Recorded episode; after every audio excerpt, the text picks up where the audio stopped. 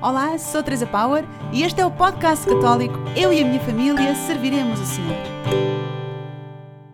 No quarto episódio, descobrimos como podemos edificar a nossa casa sobre a rocha da palavra, lendo a Bíblia como Jesus a lia e à sua semelhança como liam os apóstolos e a igreja. Hoje, neste quinto episódio, nós vamos especificar como, quando, onde ler a Bíblia. A resposta curta é esta: como a Sagrada Família a lia, sempre, em todo lugar. Na verdade, se eu tivesse identificar o elemento de entre todas as diferentes e boas práticas católicas, como a participação na missa em família, o terço em família, a frequência da catequese, etc., se eu tivesse identificar o elemento por excelência que permite a transmissão da fé de pais para filhos e que mantém os filhos na prática da fé ao longo da vida, eu diria que esse elemento é a familiaridade com as Escrituras. Aos Romanos, capítulo 10, versículo 17, São Paulo diz: a fé vem da pregação e a pregação é a palavra de Cristo. E ao seu querido Timóteo, bispo de Éfeso, Paulo exorta na segunda carta, capítulo 3, versículos 14 e 15. Tu, porém, permanece firme naquilo que aprendeste e aceitaste como certo. Tu sabes de quem o aprendeste. Desde a tua infância que conheces as Sagradas Escrituras. Elas têm o poder de te comunicar a sabedoria que conduz à salvação pela fé em Cristo Jesus. Para que as Escrituras sejam um instrumento eficaz de educação cristã nas nossas casas, como foram para Timóteo, é preciso que a Bíblia não esteja arrumada numa estante poeirenta, mas esteja ao alcance das mãos e dos olhos de toda a família. Eu sei, há variedíssimas aplicações de telemóvel com a Bíblia, mas é muito importante tê-la também em papel nas nossas casas. Porque no telemóvel nós não conseguimos perceber a sua estrutura, onde começa e termina. No telemóvel temos acesso a textos selecionados, a versículos soltos, como quem caminha numa floresta por entre as árvores, sem nunca ter a visão da floresta no seu conjunto, sem saber se está perdido lá no meio, se está à entrada ou à saída, se caminha para norte ou para sul. Eu não percebo nada da Bíblia. Costumamos dizer como se não perceber nada da Bíblia fosse uma fatalidade. Eu já enfatizei noutro episódio que a Bíblia não é um livro para elites, mas um livro para o povo de Deus. Não é a palavra dos importantes, mas a palavra do pai de família, o Senhor nosso Deus, que quer ter connosco conversas íntimas e diárias. Não custa assim tanto abrir no índice e tentar perceber como é formada esta biblioteca. Ela conta uma história, tem princípio e fim, e pelo meio muita variedade de orações, provérbios, canções, poemas e lendas. Dediquemos um pouco de tempo e paciência a ler as introduções de cada conjunto de livros, a ler as notas de rodapé é para isso que lá estão, para nos ajudar a atravessar esta floresta. Podemos ainda ver alguns filmes bíblicos para mais facilmente nos imiscuirmos nos costumes da época, para entendermos o enredo das histórias mais famosas. E claro, é bom ler às crianças as histórias da Bíblia adaptadas. Há muitas formas descomplicadas de ficarmos a conhecer esta grande floresta bíblica no seu conjunto, para não nos perdermos quando nos pusermos a caminho por entre as árvores. E como vemos, nem sequer é preciso fazer um curso bíblico formal, embora naturalmente seja bom e aconselhável fazê-lo e haja muita e boa escolha também.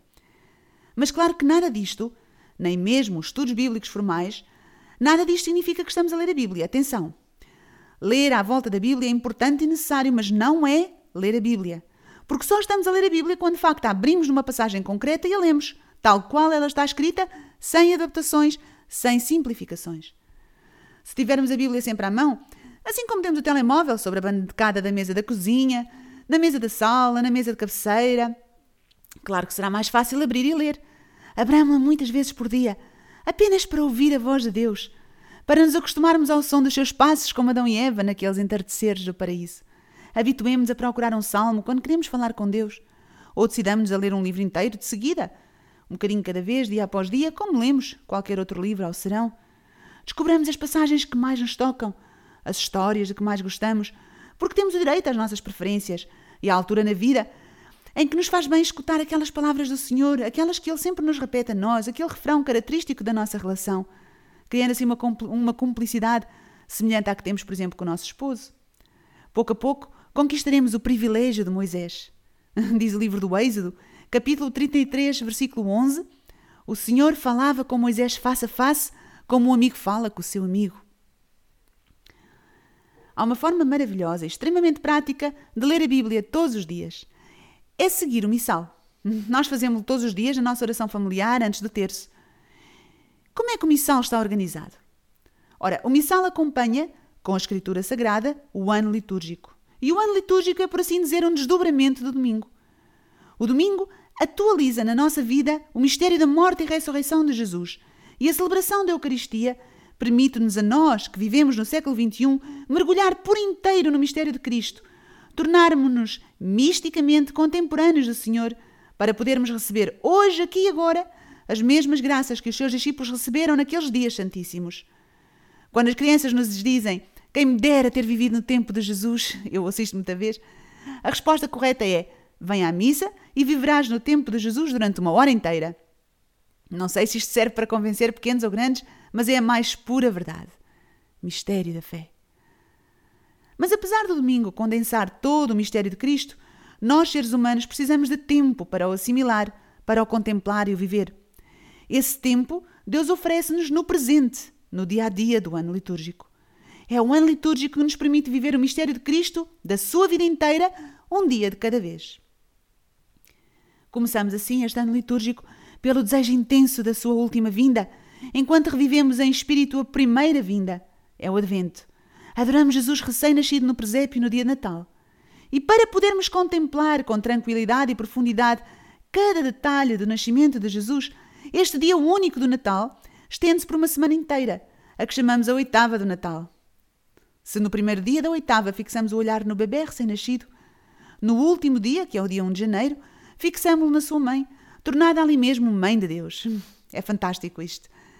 O tempo do Natal prolonga-se ainda mais um pouco, até entrarmos no tempo comum, onde meditamos em cada um dos episódios da vida pública do Senhor.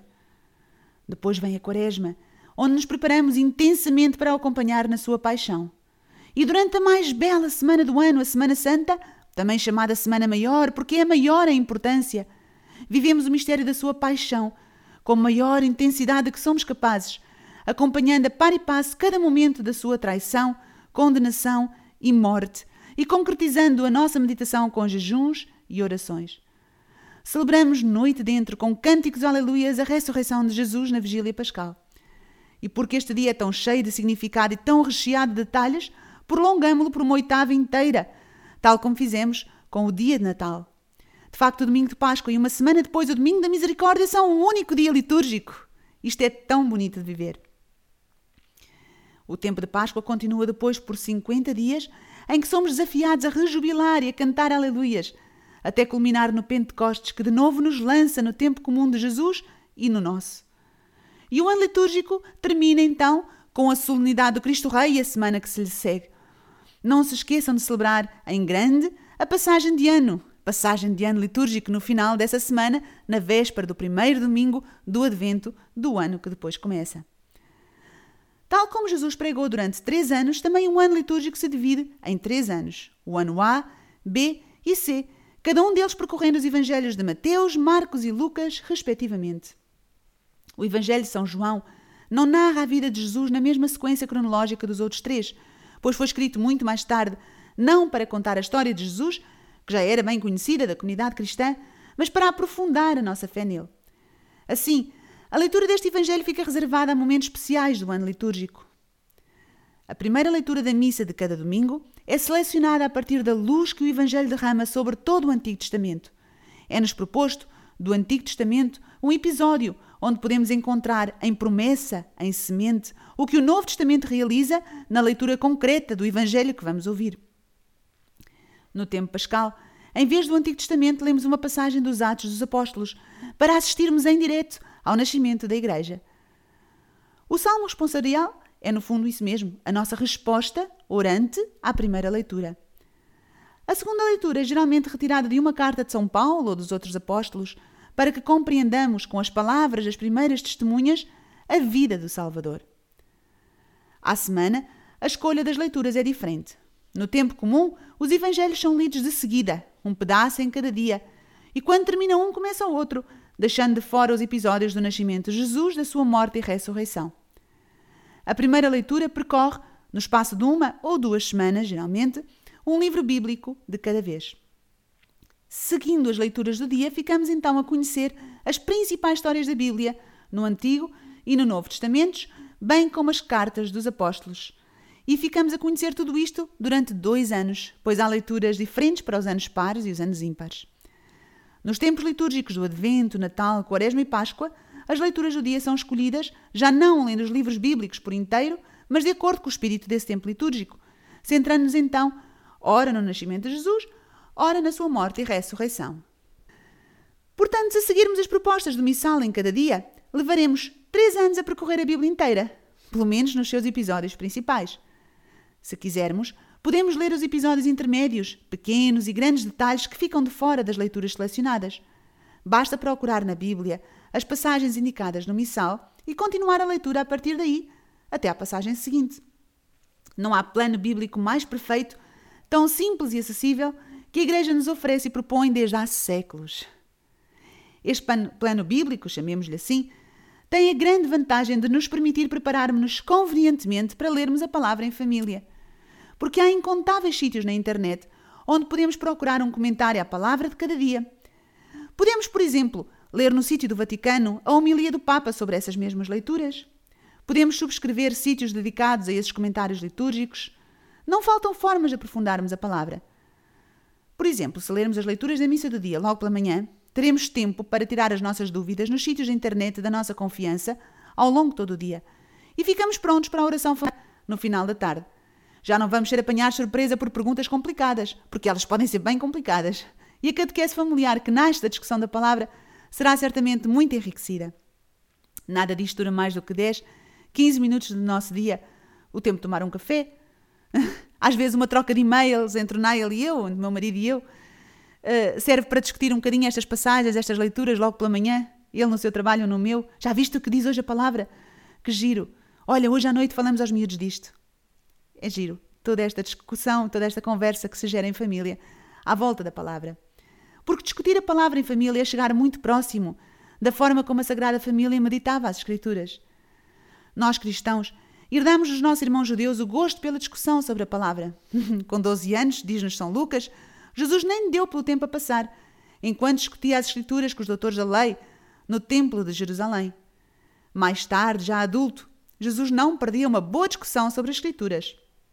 Certamente que teve muitas em pequenino também, ao lado de Maria de José, bebendo as suas palavras com avidez, acenando com a cabeça de olhinhos a brilhar, quando José ou Maria sugeriam uma perspectiva, faziam sobressair um detalhe.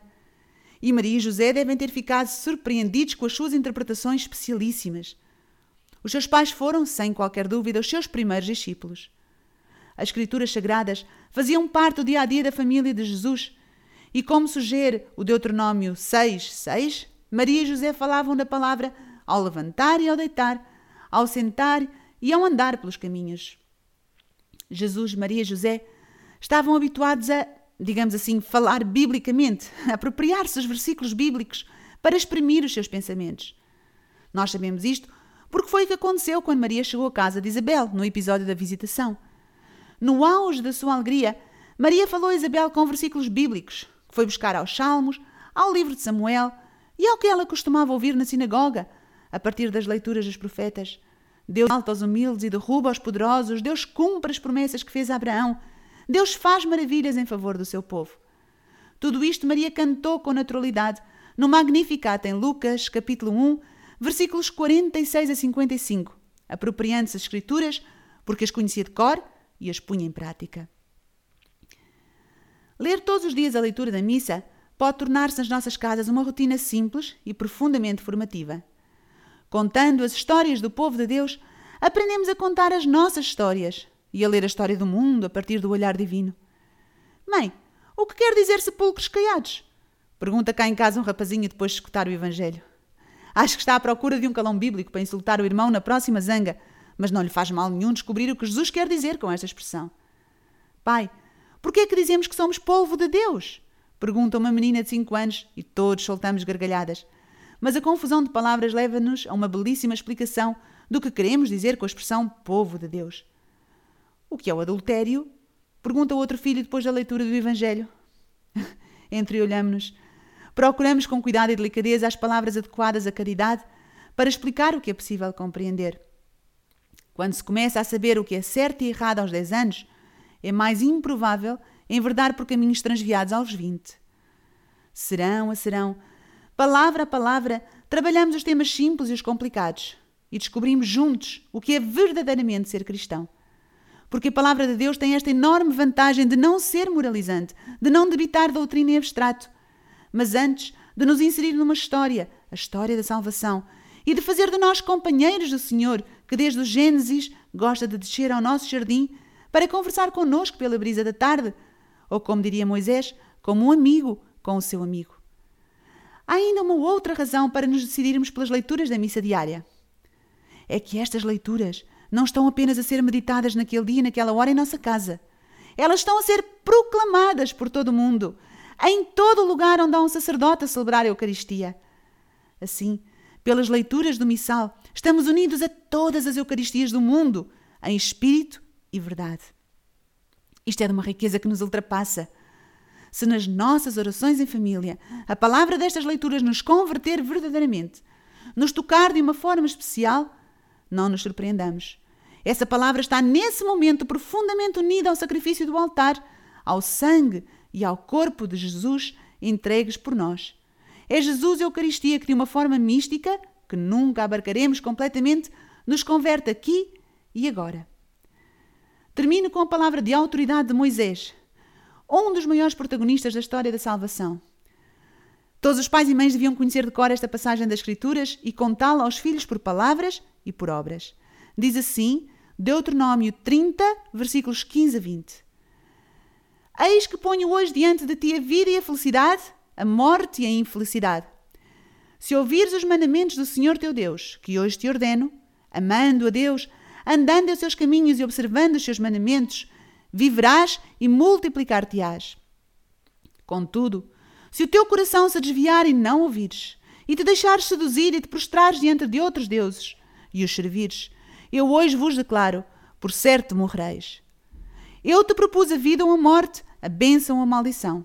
Escolhe, pois, a vida, para que vivas tu e a tua descendência, amando o Senhor, obedecendo à sua voz e apegando-te a Ele.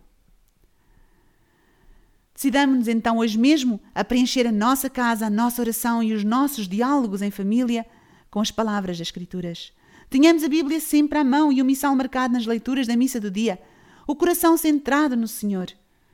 Partilhem este episódio para que mais e mais famílias experimentem esta alegria. Mas não pensem que esgotamos hoje todas as possibilidades de leitura da palavra. No sexto episódio, iremos descobrir uma forma muito, muito especial de fazer da Bíblia a nossa casa. Não percam! Eu e a minha família serviremos o Senhor. Amém.